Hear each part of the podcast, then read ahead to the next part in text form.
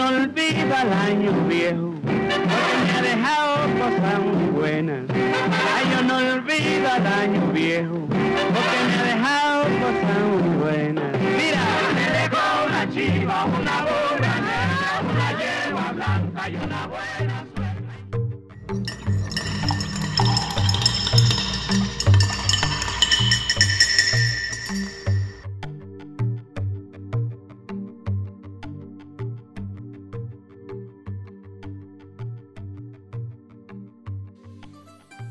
Buenos días, tardes o noches. Te damos la bienvenida a esta cucharadita de ciencia número 8 de la intertemporada 2. ¿Qué es un año?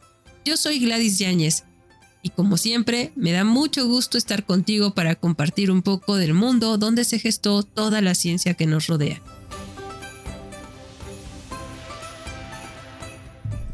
Hola, ¿cómo estás? Soy Ricardo Huesca.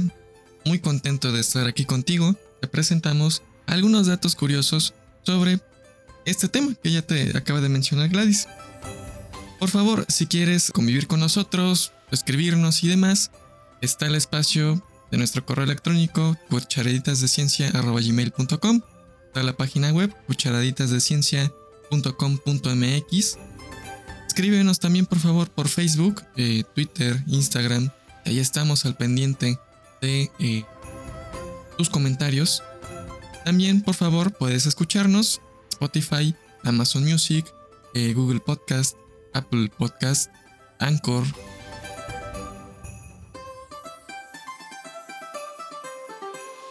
Saludamos con mucho afecto a Rocío Hernández, a Mari Álvarez, Elsa Rincón, a Miguel Ángel Castillo Cerda, a Lupita Rodríguez, Bernardo Cortés Martínez, a María Luisa García Carrillo, a Reina González, a Natalia Ruiz, a Mari Álvarez, a Josepina del Río, a Consuelo Sapien, que nos felicitaron en Navidad. No habíamos tenido la oportunidad de responderles. Muchas, muchas felicidades. Esperamos que se las hayan pasado muy bien. Saludamos a Laura López. Gracias por compartir el cuento de Jaime Peraza Gutiérrez. A María de Jesús Mena, Bernardo Cortés Martínez, Gilberto Odel Villacaña, a Samuel Cruz, a Esther Cáceres, a Maru Cermeñi, al Jauregui Lemus, a Cayaco Jero, a Rosa María Santiago, a Francisco G.R., a Blanca Estela Zamora Fuentes, a Abril Salazar, a Clara Mendoza, a Rosa María Santiago, a Isabel del y a Carmen Pérez Peña. Muchas, muchas gracias por comentarnos en nuestras redes sociales y por cada uno de sus comentarios, estén de acuerdo o no, siempre nos animan y nos motivan. Muchas felicidades, ya tengas tus planes hechos para este nuevo año, que viajes mucho, que te pases, que conozcas a muchas personas buenas en este año, que te traigan nuevas esperanzas, que aprendas de los errores cometidos en el pasado y no los repitas en este que apenas empieza. Damos la bienvenida a este año con la resolución. Muchos saludos y esperamos que este 2023 traiga felicidad tanto a ustedes como a sus seres queridos. Muchas gracias.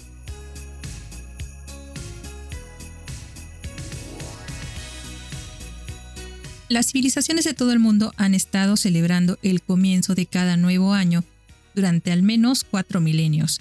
Actualmente, la mayoría de las festividades de Año Nuevo comienzan el 31 de diciembre con la Noche Vieja y finalizan el 1 de enero con el Día del Año Nuevo.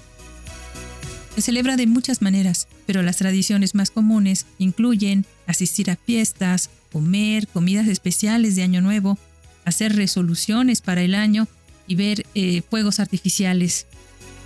Las primeras festividades registradas en honor a la llegada de un nuevo año datan de hace unos 4.000 años en Babilonia.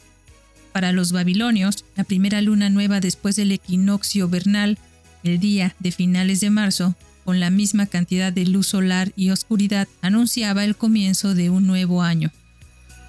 Marcaron la ocasión con un festival religioso masivo llamado Akitu, nombre derivado de la palabra sumeria para cebada, que se cortaba en la primavera. Esta fiesta involucraba un ritual diferente en cada uno de sus once días. Además del Año Nuevo, Atiku celebró la victoria mítica del dios del cielo babilonio, Marduk, sobre la malvada diosa del mar, Tiamat, y cumplió un propósito político importante. Fue durante este tiempo que se coronó un nuevo rey, o que se cumplió el mandato divino del gobernante renovado simbólicamente cada año. A lo largo de la antigüedad, las civilizaciones de todo el mundo desarrollaron calendarios cada vez más sofisticados, de los que te platicaremos hoy, por lo general fijando el primer día del año en un evento agrícola o astronómico. En Egipto, por ejemplo, el año comenzaba con la crecida anual del Nilo, que coincidía con la salida de la estrella Sirio. El primer día del año nuevo lunar, por su parte, se produjo con la segunda luna nueva después del solsticio de invierno. El calendario romano primitivo constaba de 10 meses, 304 días y cada nuevo año comenzaba con un equinoccio vernal. Según la tradición, fue creado por Rómulo, el fundador de Roma, en el siglo VIII a.C. A un rey posterior, llamado Numa Pompilio, se le atribuyó la adición de los meses de enero y febrero. A lo largo de los siglos, el calendario dejó de estar sincronizado con el sol y en el año 46 a.C., el emperador Julio César decidió resolver el problema consultando a los astrónomos y matemáticos más destacados de su época. Introdujo el calendario juliano, que se parece mucho al calendario actual, que se usa en la mayoría de los países. Hay muchas tradiciones, así como calendarios. En muchos países, las celebraciones de Año Nuevo comienzan la noche del 31 de diciembre que también se conoce como Nochevieja o Víspera del Año Nuevo, y continúan hasta la madrugada del primero de enero. Los juerguistas a menudo disfrutan de comidas y postres pensados para otorgar buena suerte para el próximo año. En España y otros países de habla hispana la gente se come 12 uvas a la medianoche, símbolo de sus esperanzas para los meses venideros, justo antes de la medianoche o exactamente en la medianoche.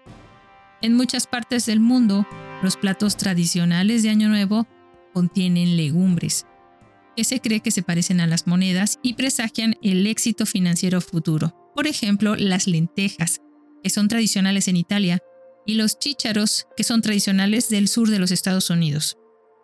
Debido a que los cerdos representan el progreso y la prosperidad en algunas culturas, el cerdo aparece en la mesa de la Nochevieja en Cuba, Austria, Hungría, Portugal y otros países.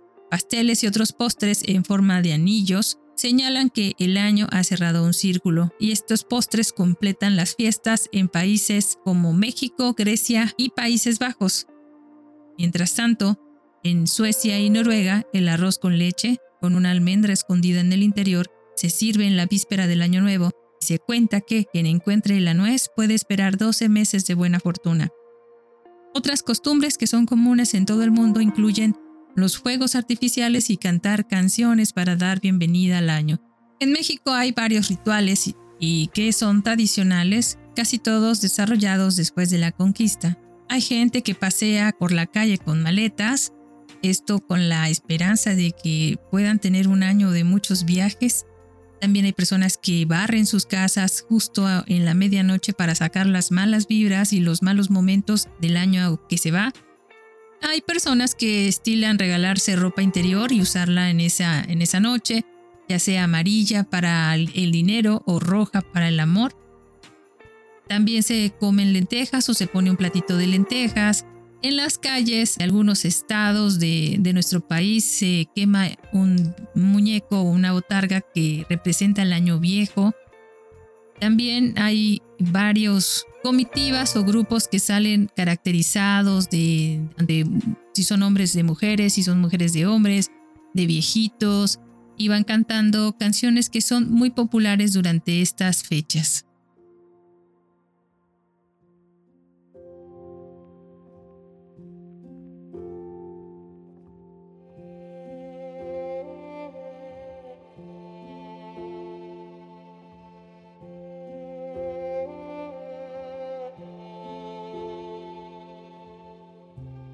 Año. ¿Qué es un año? Terminamos el 2022, pero ¿qué es un año?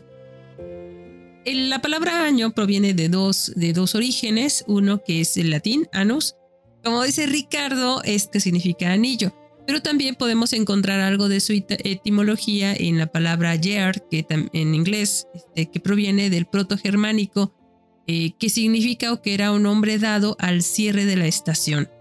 Era, empezaba una estación, seguía la siguiente y la siguiente, y cuando ya se cumplían las cuatro estaciones esperadas en ese sitio, se decía que se había concluido el Yerom, o el año del cual se derivó la palabra year, y bueno, en el latín, eh, la palabra anus, que según nos comenta eh, Ricardo, viene del sustantivo anillo y también nos hace referencia a este ciclo que finalmente vamos a viajar y que además como ciclo volvemos a empezar, ¿no? Este no se termina, sino que estamos en, en el continuo, en, un tiempo continuo. Por otra parte, la palabra griega para año, eto, está relacionado con el, con el latín vetus, que significa viejo. Esta palabra también tenía, bueno, su significado en lo mismo, ¿no? En el que ya terminó y vamos a empezar, ¿no? Se termina lo viejo, el año viejo, y vamos a empezar con el año nuevo, un nuevo año. También se ha conservado el significado del sánscrito Vatsaras, que significa año, y que esto estaba relacionado con la palabra Vatsa, que significa becerro, porque estaba, bueno, había tradiciones que nos llevaban a que en ese momento se hacían ciertas celebraciones, sacrificios, rituales, ofrendas y que implicaban pues esto de cocinar un, un, ternero y todavía lo seguimos haciendo, hacemos una cena, no sabemos bien por qué hacemos una cena de fin de año, pero esta costumbre viene de estas antiguas épocas en las cuales se hacían estas comidas, estas eh, ofrendas en referencia a que terminaban la estación, ¿no? Eh, terminaba el verano, terminaba el invierno, terminaban las cosechas. Para los chinos, año originalmente estaba compuesto de un ideográfico, acordémonos que ellos no escriben como nosotros, de una persona, o bueno, que representaba a una persona que llevaba un manojo de trigo eh, denotando la cosecha.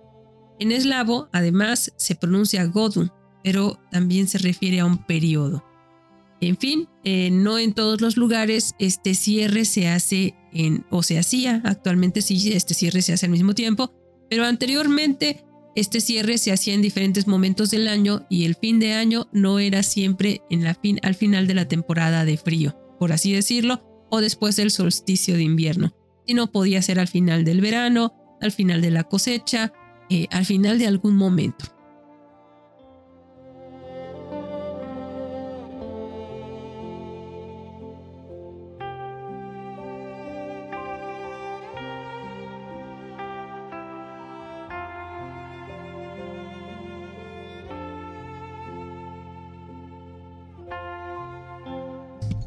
Eh, sí, y para complementar esto que mencionas, Gladys, pensemos un poco, bueno, ¿cómo le hacía la gente antes de que no tuviésemos calendarios? ¿Cómo le hacían para medir el tiempo?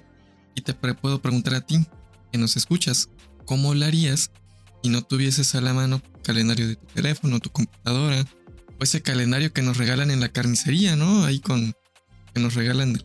Ah, no, no voy a decir marcas, pero ya saben cuál refresquera, ¿no? Los años, o al menos estas fracciones de tiempo, pues se van midiendo a partir de estos eventos importantes o las estaciones, como, como bien se señaló. Y como ya lo, lo habíamos mencionado en la cucharadita dedicada a Navidad, pensemos que los solsticios o prácticas como la cosecha, las fiestas de, no sé, para celebrar, por ejemplo, la llegada de la lluvia, para celebrar la fertilidad, porque también los ciclos eh, de fertilidad marcaban alguna cuestión de los días, el movimiento de la luna, del sol, el comportamiento de los astros en general. Pensemos, por ejemplo, qué tan complicado sería el medir el tiempo sin ningún artilugio que tenemos a la mano. Pensemos, por ejemplo, en esta, seguramente ya viste la película Náufrago. ¿Cómo medirías el tiempo si ya llevas 4 o 5 años en una isla ¿Cómo le harías para estar aferrado a esa noción que tenemos actualmente del año según el calendario gregoriano? ¿Cómo lo haríamos? ¿O sería necesario también continuar con ello? ¿Cómo podemos concebir ese año si no tenemos a la mano lo suficiente para, para definirlo? ¿Qué harías? ¿Qué haríamos?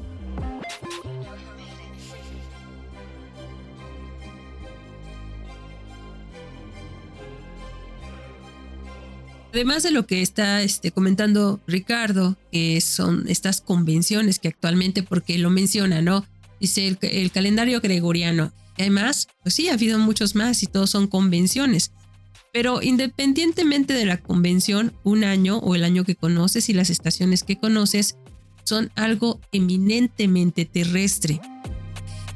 En otros lugares, el tiempo trans, a otros lugares fuera de la Tierra, también el tiempo transcurre, suponemos, queremos pensar que así pasa. Pero un año no, tendría el mismo sentido y quizás las estaciones tampoco.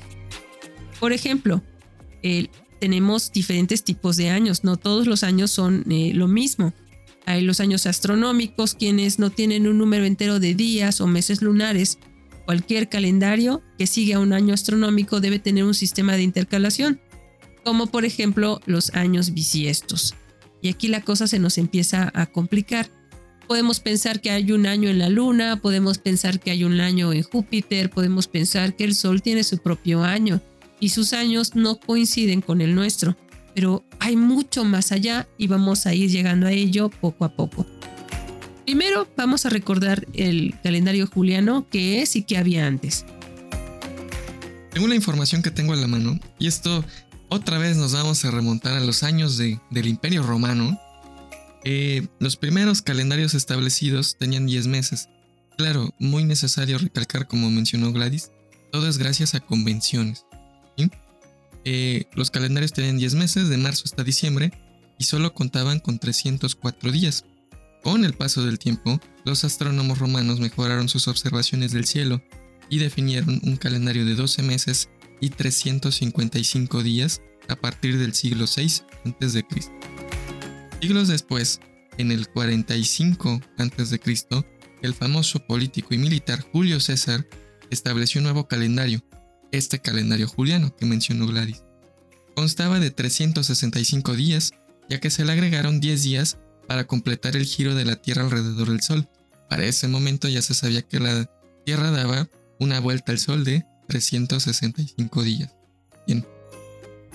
Cuando muere Julio César en el siglo 44 a.C., eh, digamos que en un pequeño homenaje se nombra eh, un mes en honor a este señor, que ya te imaginarás que es el mes de julio, ¿no? Su sucesor, el emperador César Augusto, Augustus, decidió que el mes siguiente fuese dedicado a su persona por sus pistolas, porque es el emperador, agosto. Tanto julio como agosto ganaron un día y pasaron a tener 31 días. ¿Y a quién crees que le quitaron esos dos días? Pues a la víctima del calendario, que es febrero, que pasó a tener 28 días. Para evitar el desajuste con el año solar, eh, y se dan cuenta hay como que una hay un sobrante ¿no? en, este, en este conteo para mayor exactitud de 6 horas bueno pues cada cuatro años de ese sobrante se le eh, agregan, digamos así, a un día que sería el año bisiesto, que es el 29 de febrero.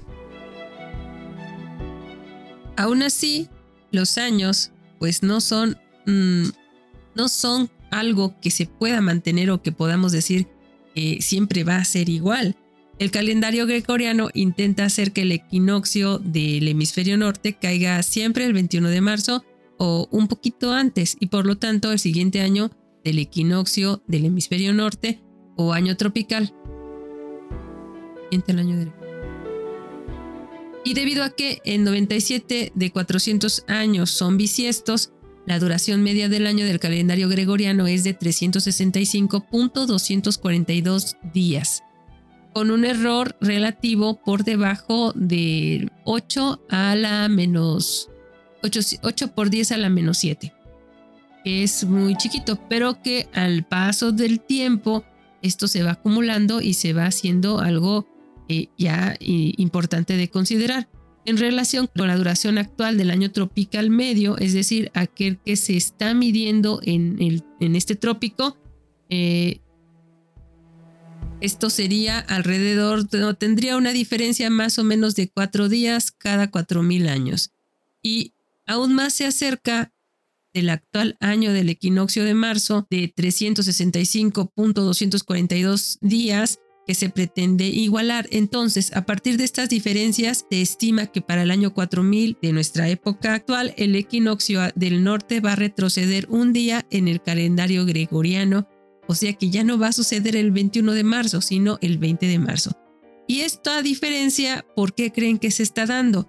No se está dando porque el calendario gregoriano no esté bien calculado, sino porque hay una desaceleración de la rotación de la Tierra y por lo tanto un alargamiento del asociado al día. Es decir, nuestros días se vuelven más largos aunque no lo notemos, fracciones de segundos, pero que al cabo de 4.000 años esto va a significar un día completo por año. Los calendarios se han basado en los ciclos de la luna y el sol, intercalando estos meses bisiestos enteros sobre una base de observación la mayor parte de los calendarios llamados lunisolares han caído en desuso, excepto por razones litúrgicas, por ejemplo, los calendarios hebreos o algunos calendarios hindús. Hay una adaptación moderna del calendario histórico de Jalali, conocido como el calendario solar Hiri. Este se este, conoce desde 1925, así de esta manera ya esté modificado. Es un calendario puramente solar. Es decir, si pensabas que solamente existía este calendario clásico que nos dan en las carnicerías, no, actualmente muchas culturas del mundo tienen diferentes tipos de calendarios.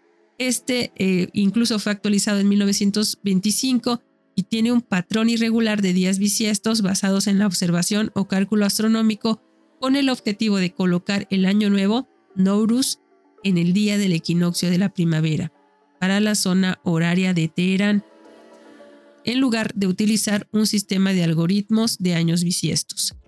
Porque si te has dado cuenta, en el mundo hay un momento en el que se celebra el Año Nuevo chino, el Año Nuevo, este, no sé, en este caso, ¿no? El Año Nuevo hindú, el Año Nuevo, hay varios años nuevos a lo largo del año.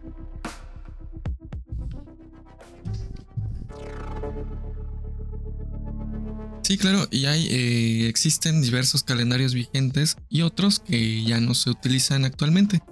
Mm, seguramente en el año 2012 andabas con un pendiente tremendo, pero tremendo, tremendo, porque según el calendario maya, el 2012 era el último año registrado por ellos. Que pues en realidad solamente era, según la perspectiva de este calendario, el cambio de una era. El paso de una era a otra así como también nuestro calendario, eh, desde la perspectiva histórica, tiene sus eras, eh, que estas no las rige el calendario en sí, sino grandes eventos históricos. Pero bien, tenemos, al menos que yo conozca, el calendario maya, el calendario azteca o mexica, el calendario zapoteca, cada uno de ellos también inspirado pues en, los elementos convencionales que ya te estamos comentando, los ciclos del sol, de la luna, eh, el cambio de las estaciones, algo que me llama la atención de ellos y te los menciono de manera muy general porque honestamente es muy compleja, eh, muy complejo comprender toda la sistematización para, para ver funcionar esos calendarios. O sea, es, muy complejo y también utilizan palabras que uno, para empezar, tiene que, tiene que aprender a, pronunciar. Eh, a mí lo que me llama la atención de todo esto por investigaciones externas a esta cucharadita es que en algunos de estos calendarios, por ejemplo, eh, tenían el calendario solar, un calendario ritual, un calendario que también respondía a las estaciones. Y a mí me llamaba la atención, al menos del calendario eh, mexica, que esto lo, lo registró eh, Bernardino, de, Bernardino y diversos misioneros que llegaron al territorio del Nuevo Mundo. Mencionaban que al menos este calendario ritual que tenían los mexicas es que, por ejemplo, cada una persona, cada persona nacía bajo un signo. Y aquí ya vamos a hablar, o les puedo mencionar un poquito sobre zodiaco, ¿no? Que a mucha gente le, le, pica, pero, pero le, le, da una alegría hablar de, del zodiaco. Tenemos un zodiaco eh, mesoamericano, uno de ellos, eh, eran varios, era el eh, mexica. Cada persona nacía bajo el signo, signo símbolo de un animal, de una planta, de algún elemento espiritual eh, importante para esta civilización. Yo, por ejemplo, por investigaciones que hacía, investigaba sobre el símbolo del jaguar o del ocelote.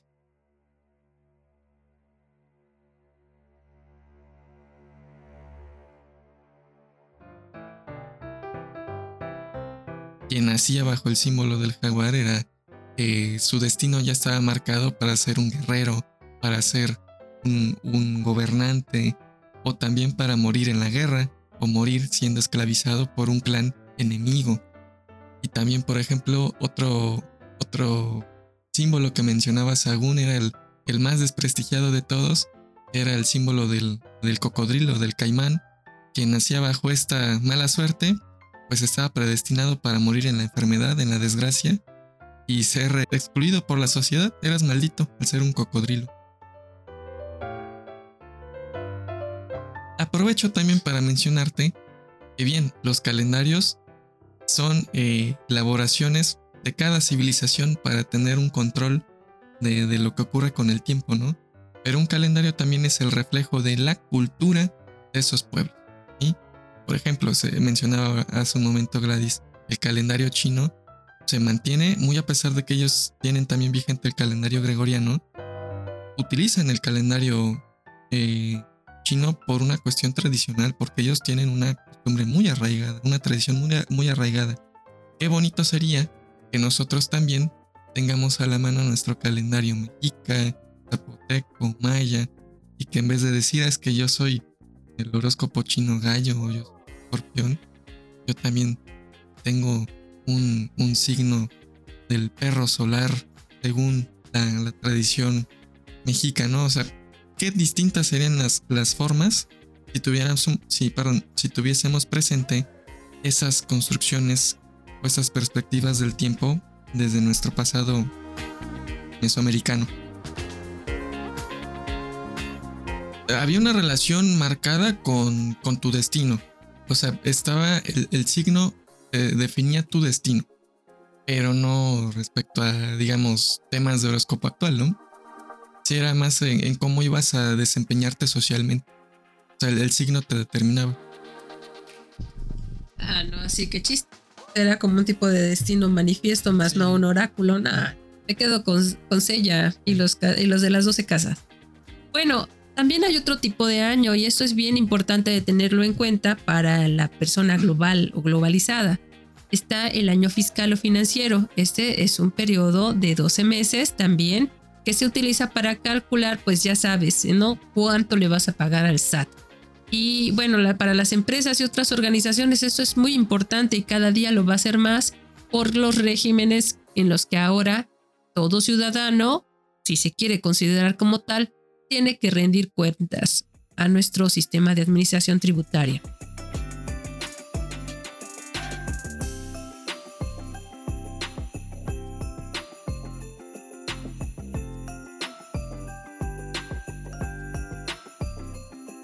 Por supuesto, el año fiscal del SAT no inicia el primero de enero. Eh, bueno, es que el SAT tiene como dos tipos de año, ¿no? El que, el que inicia en el primero de enero, cuando tú vas a empezar a declarar tu año, pero este no se va a declarar el último día de diciembre, sino que va a comenzar tu año el primero de abril.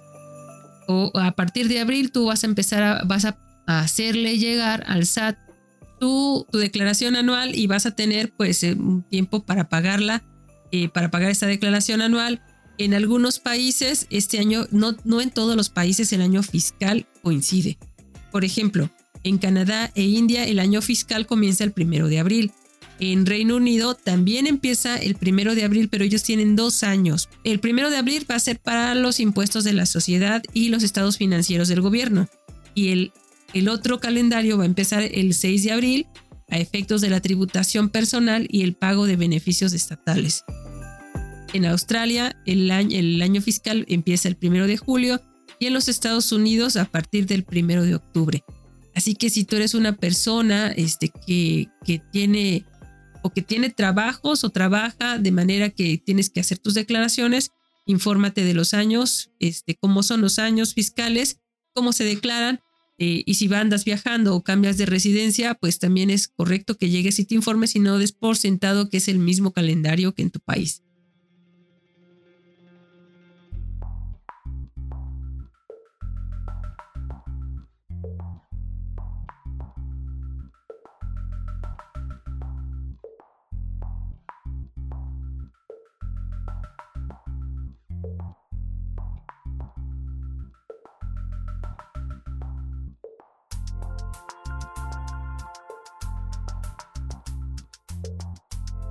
También tenemos los años académicos.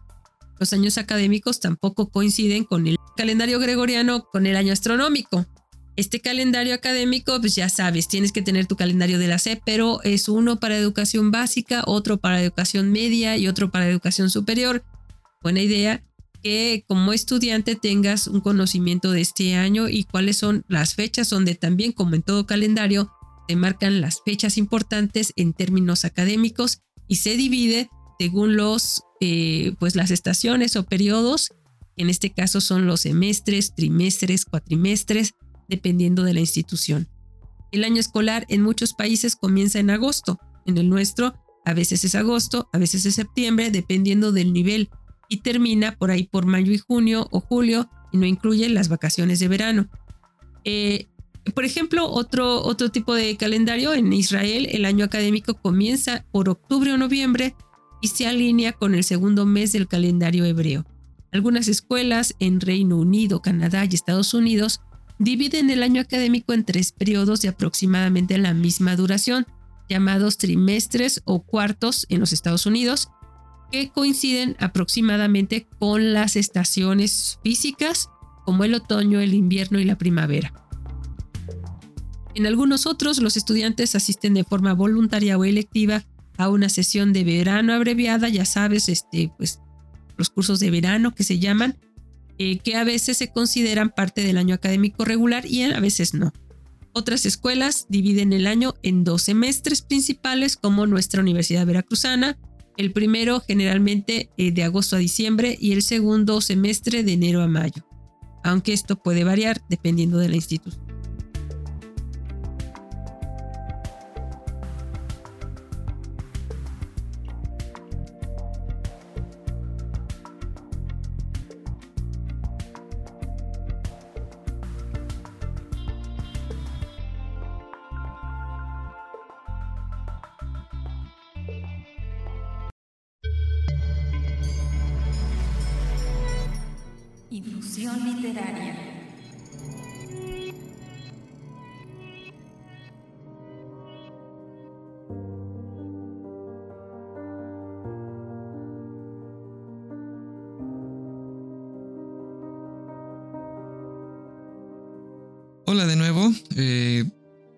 Estamos hablando de el año, su comportamiento, tipos de años y demás, yo te traigo un breve soneto para seguir hablando mejor de, lo otro este soneto se titula Tiempo, que de tiempo se compone el año y de tiempo se compone la vida.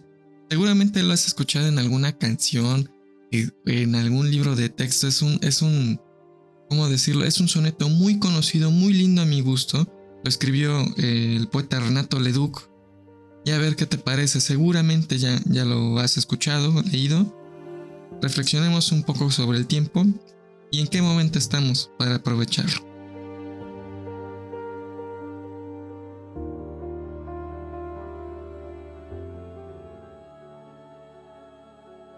Sabia virtud de conocer el tiempo, a tiempo amar y a desatarse a tiempo, como dice el refrán, dar tiempo al tiempo, que de amor y dolor alivia el tiempo. Aquel amor a quien amé a destiempo, martirizóme tanto y tanto tiempo, que no sentí jamás correr el tiempo tan acremente como en ese tiempo. Amar queriendo como en otro tiempo, Ignoraba yo aún que el tiempo es oro. Cuánto perdí, ay, cuánto tiempo. Y hoy que de amores ya no tengo tiempo, amor de aquellos tiempos, cuánto añoro la dicha inicua de perder el tiempo.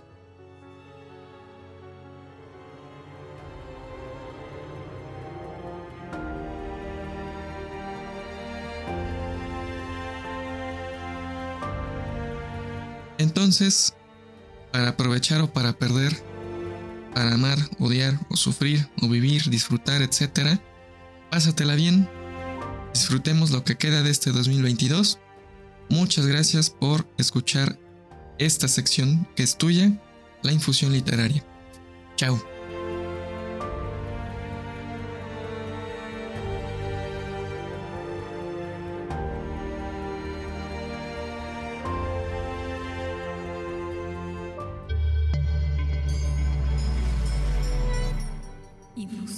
literaria.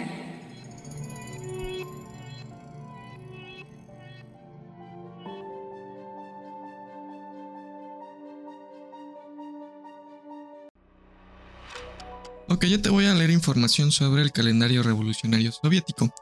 Eh, a, lo mejor en algún momento tú escuchaste hablar sobre, no, la revolución de octubre, pero que no era en octubre, sino que era en otro mes y eso generaba cierta, cierta confusión. Esto responde a que antes la Unión Soviética tenía un calendario eh, exclusivo para territorio.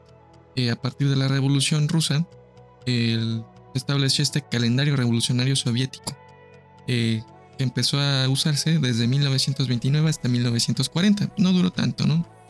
Poco después de la Revolución de Octubre de 1917, Vladimir Lenin había decretado cambiar el calendario en la Unión Soviética del calendario juliano-gregoriano, que es el que ya vivimos y sufrimos a veces, y eh, implicó omitir este cambio los días desde el 1 de febrero hasta el 13 de febrero de 1918.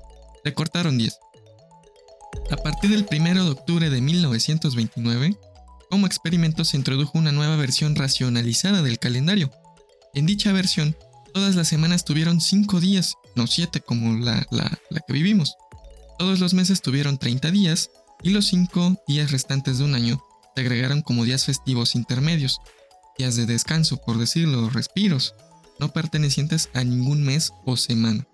Estos días fueron, por ejemplo, el Lenin, el día Lenin después del 30 de enero, días laborales, que eran dos días después del 30 de abril, y los días de la industria, que eran dos días después del 7 de noviembre, y en años bisiestos, un día bisiesto después del 30 de febrero. Eh, la abolición de la semana de 7 días a favor de una semana de 5 fue en parte una medida antirreligiosa para desterrar el domingo cristiano como día de descanso. Y hay que aclarar que, bueno, según la ideología comunista, soviética, como le queramos llamar, estaban en contra de, de, digamos, estos sincretismos o esta relación diaria cotidiana con la religión. Y que esto también podría prestarse para hablar en una futura cucharadita porque al menos en México eh, un conflicto eh, histórico eh, que fue la guerra cristera tenía también relación con estas, este rechazo total a la religión. Aunque acá en México no se adaptó este, por fortuna, este calendario, bueno, en la Unión Soviética se buscaba también erradicar esa relación religiosa. Debajo de la semana de cinco días, todos los trabajadores fueron divididos en cinco grupos según su color: amarillo, rosado, rojo, púrpura, verde, y cada grupo tenía un día de la semana según el color como día de descanso. La intención era mejorar la eficiencia industrial evitando la interrupción regular de un día no laborable, así como acá en domingo, pues, por lo general ya, ya casi nadie trabaja, ¿no? Salvo algunos dondecillos. Aunque los trabajadores tenían más días libres en el nuevo sistema, un día de cada cinco en lugar de uno cada siete, la separación de cinco grupos hacía que la vida familiar y social fuera inconveniente. Resultó ser muy impopular debido a que si tu mejor amigo está en el grupo de los rojos y tú en el grupo de los verdes, ya estuvo que casi, casi nunca, salvo pequeñas excepciones, iban a poder coincidir en un día libre, ¿no? Además, las ganancias de eficiencia proyectadas de la semana más corta no se presentaron en la realidad.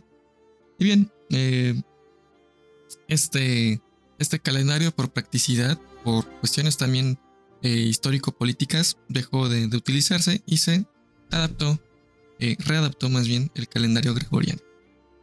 Sabemos que el calendario gregoriano se, se adaptó o se aceptó gradualmente en el mundo, no fue al mismo tiempo. ¿Te imaginas qué loco? O sea, mientras en un lugar medían el tiempo de una manera, en otro de otra. Y no estábamos hablando de países diferentes, ¿no? Porque a lo mejor a mí no me afecta que en Indonesia lleven otro calendario.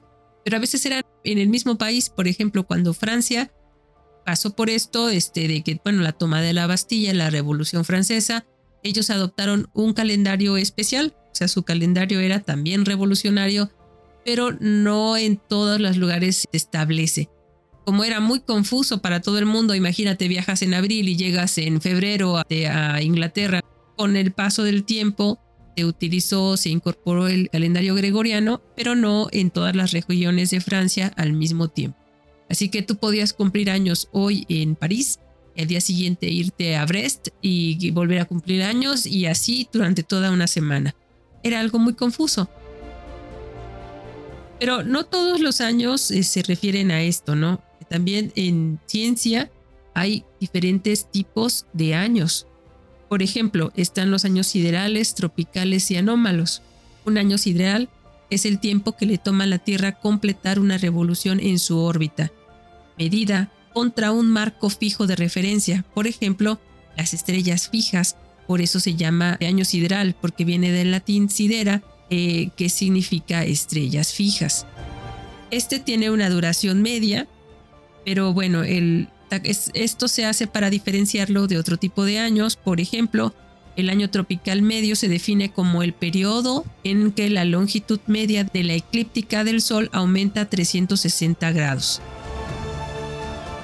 Esto ya lo estamos midiendo de otra manera, de una forma geométrica, dado que la longitud de la eclíptica del Sol se mide con respecto al equinoccio. El año tropical comprende un ciclo completo de estaciones y es la base de los calendarios solares como el calendario que hemos estado mencionando, que es el que usamos, el gregoriano, que además es de uso internacional, que se puede usar de manera paralela, pero actualmente ya no se le puede ignorar. La definición moderna de año tropical medio difiere del tiempo real entre pasajes de, por ejemplo, el equinoccio hacia el norte en uno o dos minutos por varias razones este, que a continuación te voy a explicar, más o menos. Debido a la precesión axial de la Tierra, este año es unos 20 minutos más corto que el año sideral. El año tropical promedio es de aproximadamente 365 días, 5 horas, 48 minutos y 45 segundos usando la definición moderna. Este, de estos, acuérdense que también tanto las horas como los minutos como los segundos han cambiado en su, en su duración a lo largo de, pues, de nuestra historia. La duración del año tropical varía un poco durante miles de años porque la tasa de precesión axial no es una constante. Y tenemos el otro concepto, el año anómalo, en que, que significa o se está refiriendo al tiempo que tarda la Tierra en completar una revolución con respecto a sus ábsides. La órbita de la Tierra es elíptica. Los puntos extremos, o sea, donde se achata la curva, se llaman ábsides el perihelio es donde la Tierra está más cerca del Sol, mientras que el afelio es esta parte extrema de la elipse donde nos encontramos más alejados y es por ello que también tenemos estaciones. El año anómalo generalmente se define como el tiempo entre los pasajes del perihelio. Su duración media es de 365.25 días. Esto sería igual a 365 días, 6 horas, 13 minutos y 52 segundos. Hay otros tipos de años, te los voy a seguir comentando. Por ejemplo, tenemos el año dracónico, el año lunar, el año vago, el año helíaco, el año sótico, el año gaussiano, el año beseliano y bueno, todos ellos varían según su duración entre pues, pues algunas horas, minutos o días.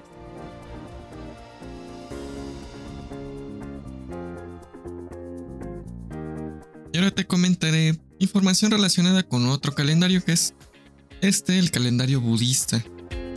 Este es un calendario lunisolar básico que se parece al calendario chino. Y este, eh, según acá, cabe señalar que cada tradición de Theravada, que son eh, quienes practican, digamos, este, este calendario, tiene su propia versión del calendario budista. Va variando y ahorita te contaré por qué. Y este se completa con los nombres de los meses las variaciones e incluso ciclos de años. El calendario consiste en 12 meses que tienen alternativamente 29 y 30 días. Esta longitud en el calendario budista alterna del mes se debe a la duración del ciclo lunar de 29.54 días de duración, es muy cerca de los 29.5 días. Cada año, por lo tanto, el calendario se desliza 11 días hacia atrás con respecto al ciclo del Sol de equinoccios y solsticios, para que los números sigan saliendo para ayudar a mantener el calendario más o menos en contacto con el Sol. Y este eh, se inserta un mes bisiesto de 30 días cada 3 años, así como lo aplicamos con el gregoriano, para, que cuadre todo, ¿no? Se celebran diversas tradiciones a partir de este calendario. Los budistas, en la mayoría de las áreas del mundo, los días santos están sincronizados con las fases de la luna. Recordemos que este calendario también tiene un, un tinte religioso. Por lo tanto, van variando de un año a otro en relación con el calendario gregoriano. Eh, se tienen, por ejemplo, en este calendario el día Nirvana, que se lleva a cabo a mediados de febrero y que conmemora la muerte de Siddhartha Gautama, el Buda. Por eso es el, calendario de Buda, ¿no? Inicia con, con la, muerte de Buda. El año nuevo es el mismo que en China, Corea y Vietnam y corresponde a la luna nueva en Acuario. Este puede caer desde finales de enero hasta mediados de febrero.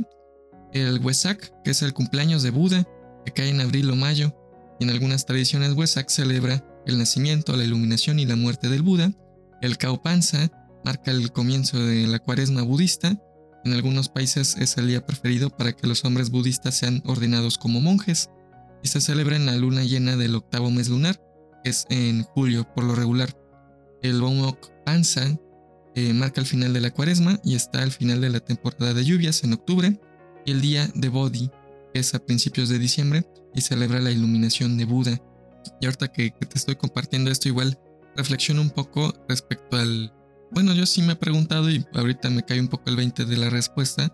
Pues, ¿por qué la Semana Santa no siempre cae en las mismas fechas, no?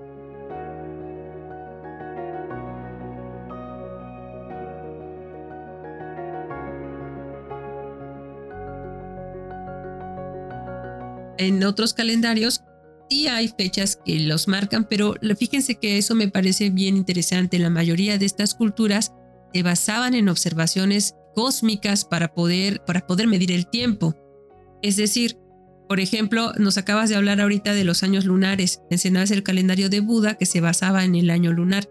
Este calendario lunar comprendía 12 ciclos completos de fases de la luna. Estas culturas, y no fueron pocas, observaban la luna y a partir de ahí pues hacían sus registros y habían personas encargadas que eran las que se dedicaban a medir el tiempo y, tenía una duración aproximada de 354.37 días con las intercalaciones que ya nos mencionó Ricardo.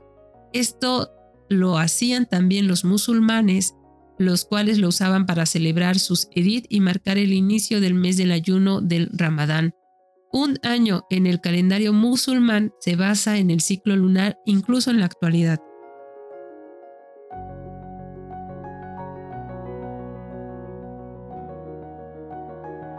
Como ya nos mencionó Ricardo, el calendario judío también es esencialmente lunar, excepto que se agrega un mes lunar intercalado una vez cada dos o tres años para mantener el calendario sincronizado también con el ciclo solar. Por lo tanto, un año lunar en el calendario judío o hebreo consta de 12 o 13 meses lunares. Hay otro año, es eh, otra, otra forma de medir el tiempo considerado como año vago, el latín annus vagus o año errante, que es una aproximación integral al año de 365 días que vaga, y por eso se le llama así, en relación a años más exactos.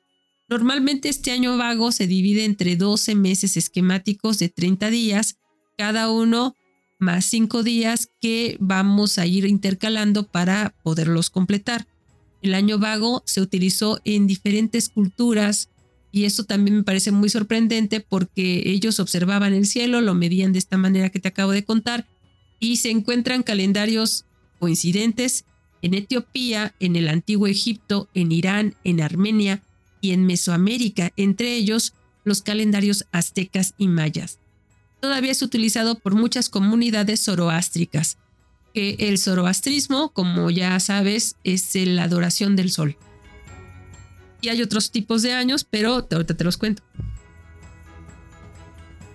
Sí, y nada, para, para complementar la, respuesta en torno a la Semana Santa, sí es por esta razón, dado que se, se basa en, un, en los ciclos lunares, la variación de las fechas se debe a que la Semana Santa siempre se celebra en función de los ciclos lunares y la primavera en lugar de seguir el calendario habitual que sigue la periodicidad solar. Dice, el inicio, y esto es de National Geographic, el inicio de la Semana Santa se celebra en función del Domingo de Resurrección, que corresponde al siguiente domingo después de la primera luna llena de primavera. Y por esta razón cada año da comienzo en un momento diferente del calendario solar, que es el que y seguimos a diario.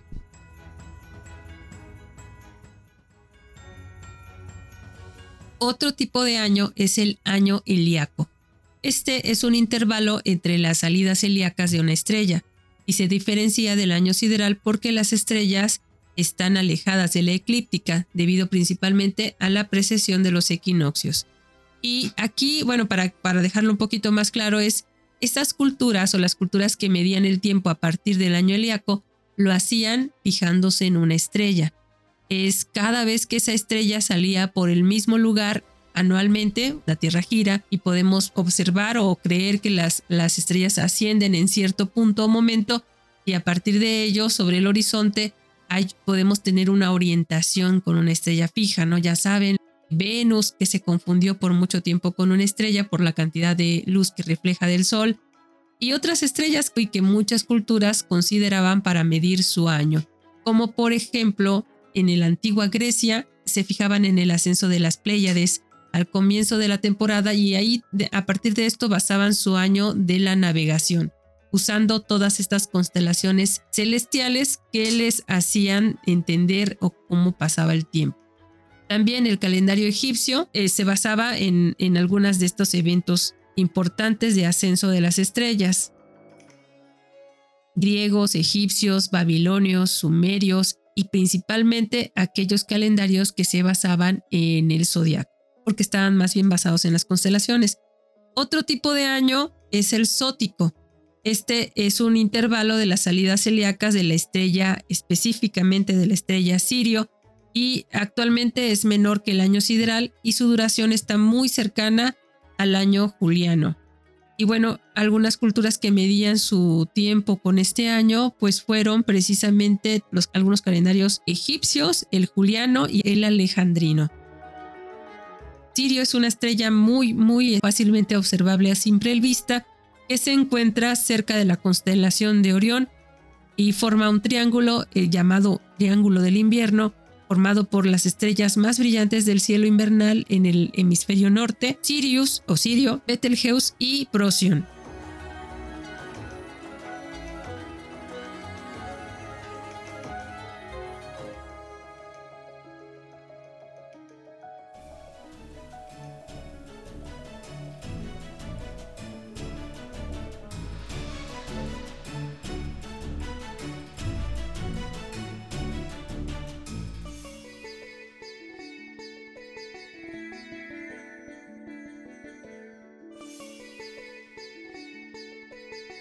Y acá, por ejemplo, tengo también información sobre algo llamado el calendario cósmico.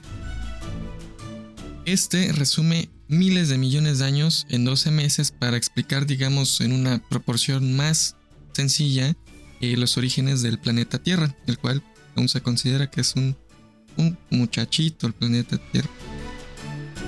Y este calendario cósmico inicia con los orígenes del universo, es decir, el primero de enero era el Big Bang. Y a lo largo de estos 12 meses, ah, según el, el, que ya conocemos, el calendario que tenemos a la mano, nos da cuenta de cómo vamos nosotros en la historia de este cosmos, ¿no?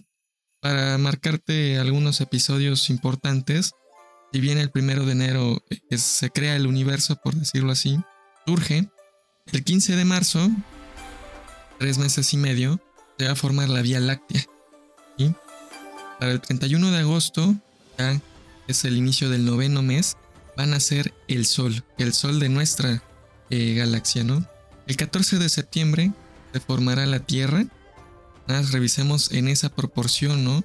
En nueve meses y medio de toda esta historia de nuestro universo, la Tierra apenas va a surgir a la Tierra. El 21 de septiembre, la vida empieza en la Tierra con microorganismos. Para el 5 de diciembre, aparece la primera forma de vida multicelular, de la cual vamos a, devenir nosotros.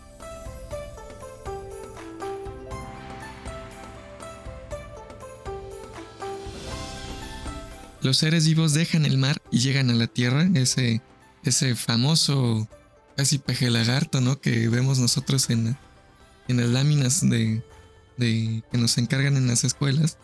El 25 de diciembre, es decir, el, el nacimiento de Jesucristo, eh, va a dar como resultado en este calendario los primeros vertebrados que comienzan a volar, ¿no? Y aquí nos, aquí veo una imagen de un, dinosaurio.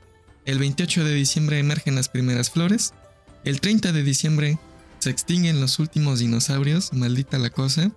Y el 31 de diciembre eh, a eso de las 22 horas con 24 minutos aparecen los primeros humanos primitivos. Nosotros estamos ya, digamos, en el minuto 23.59.59 y se toma como principio eh, la llegada del hombre a la luna, de este vasto calendario de diversos, muchos miles de millones de años.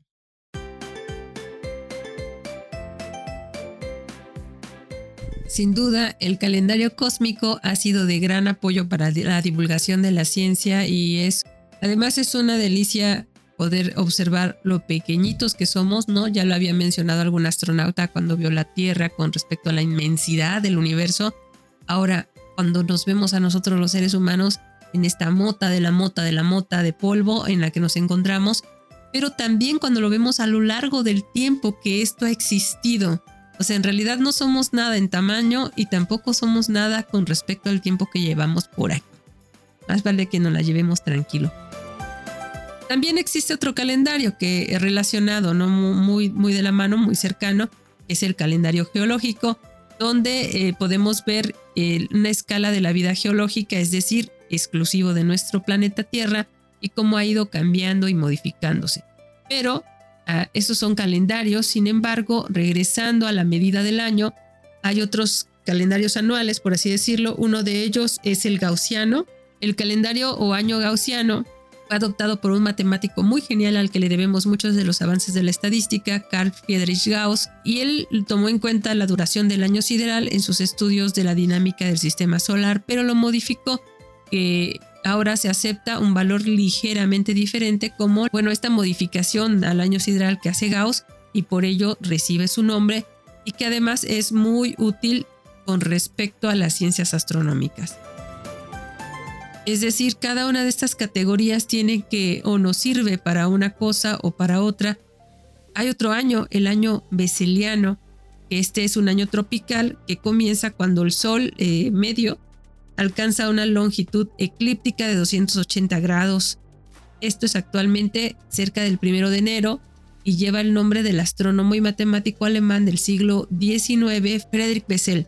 Esto también nos sirve para algunos cálculos y es una búsqueda de la precisión o de la exactitud que los seres humanos hemos buscado con respecto a nuestra medición del tiempo y que no se trata de una necedad, sino más bien esto facilita cálculos astronómicos. Por ejemplo, cuánto tiempo va a durar una nave espacial, cuándo va a requerir o en qué momento hay que estar haciendo este, las correcciones de rumbo o muchas, muchas otras, muchas cosas que tienen que ver con la navegación tanto en nuestro planeta como la que inicialmente estamos haciendo a otros sitios de nuestra, de nuestra galaxia inicialmente y esperemos algún día de nuestro universo. Otro año, por ejemplo, eh, que muchos, muchos quisiéramos, es el año sabático, que hace no, hace no mucho había un meme respecto a esta frase por una película del hombre araña. El origen del año sabático dicta que, según la ley judía, este es el último de cada siete años, durante el cual la tierra no podía ser cultivada y cada amo tenía que liberar a un esclavo hebreo, si éste lo quería. En los países anglosajones, el año sabático va a ser este curso semestre que se concede cada 6 o 7 años a un profesor para que éste lo dedique a crecimiento personal, a ocio, a escribir un libro, qué sé yo, aunque por lo regular se termina trabajando en esos años sabáticos. Me, me llama la atención como parte de esta, de esta historia de que es la liberación de un trabajador para que haga vida, ¿no? Y pues eso a veces es uno también, ¿no? Ya quisiera yo tener mi año sabático, de momento no, no lo tendré, pero es eso, eh, un año dedicado para, según el ocio.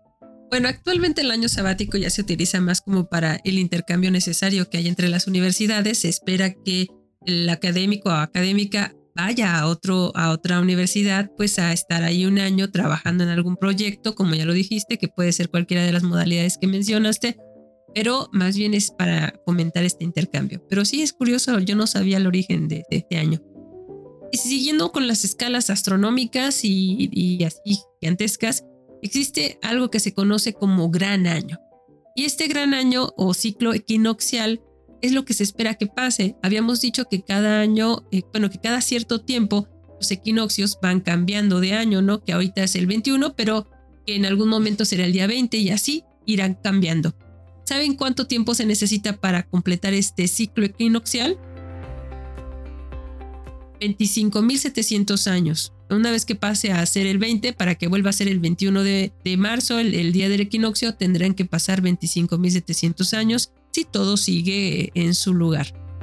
Bien, también está otro, así como hay halcones galácticos, pues también hay un año galáctico y el año galáctico es el tiempo que tarda el sistema solar donde estamos viviendo, donde se encuentra nuestro planeta, en dar la vuelta alrededor del centro galáctico. Y esto comprende aproximadamente 230 millones de años terrestres. Cuando la Tierra y cuando todos los planetas del sistema solar sacarán sus luces de bengala para celebrar que han cumplido un año. Pues así como tú cumples años y tienes un año y cada uno de nosotros tenemos un año diferente, a veces coincidimos, eh, también las especies tienen sus años que no coinciden con nuestro calendario gregoriano. Un año, estos años se conocen como año estacional o años estacionales que no duran lo mismo. No es un ciclo alrededor de la Tierra, alrededor del Sol. Es, por ejemplo, el tiempo que ocurre entre un evento estacional como la crecida de un río. Algunos, algunos ríos tienen un año estacional de 30 años gregorianos, por así decirlo, la migración de una especie, como las mariposas monarcas, el florecimiento de las especies, tiempo en el cual se van a reproducir las especies. En fin, un año tiene muchas connotaciones como la acabamos de ver, así que cuando celebres este fin de año con tus uvas y todas estas cosas que hacemos, ¿no? De barrer, de rituales y ritos, creencias que hacemos al terminar el año, pues piensa un poquito en, todo esto, ¿no? Solo es un año en el último minuto del último, eh, que es en, el, en la última hora, en el último minuto y en el último segundo del año de nuestro universo.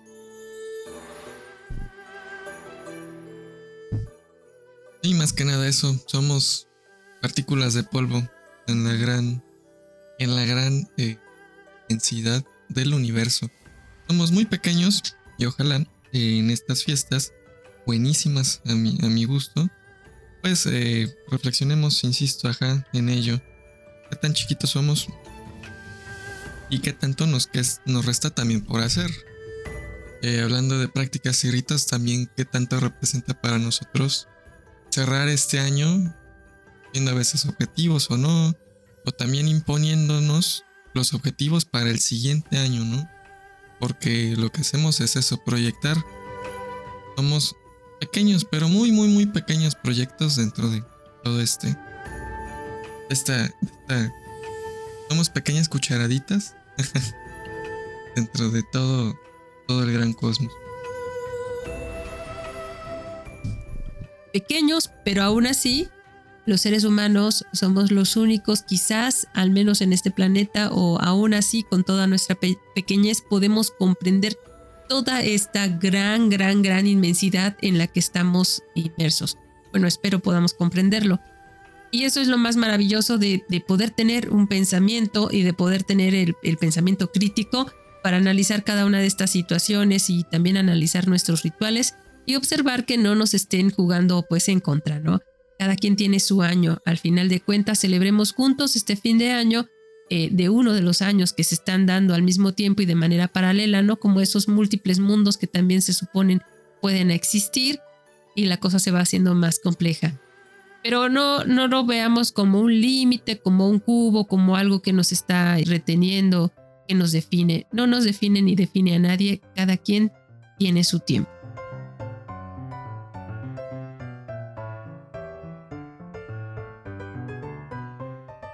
Como siempre, muchas gracias por todo, por escucharnos, por dedicarnos tiempo, tanto tiempo en este año, el primero de muchos esperamos para Cucharaditas de Ciencia. Te deseo que estés muy bien, que te abrigues porque está bueno el frío. Mucha suerte, que todo salga bien, que se hayan cumplido tus objetivos, que se cumplan los que vienen, si es que eres de, de plantarte esas metas. Mucha suerte y ojalá sigamos coincidiendo en este espacio hecho especialmente para ti. Te mando un abrazo, gracias de nuevo, soy Ricardo Huesca. Hasta la siguiente emisión, en la que hablaremos de dinosaurios. Un abrazo y feliz inicio de año. Hasta pronto.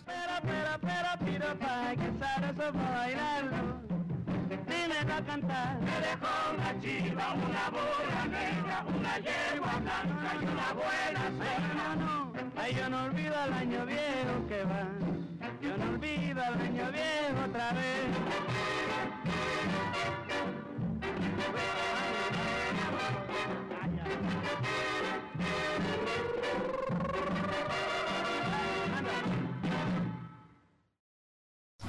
Power off. Let's go.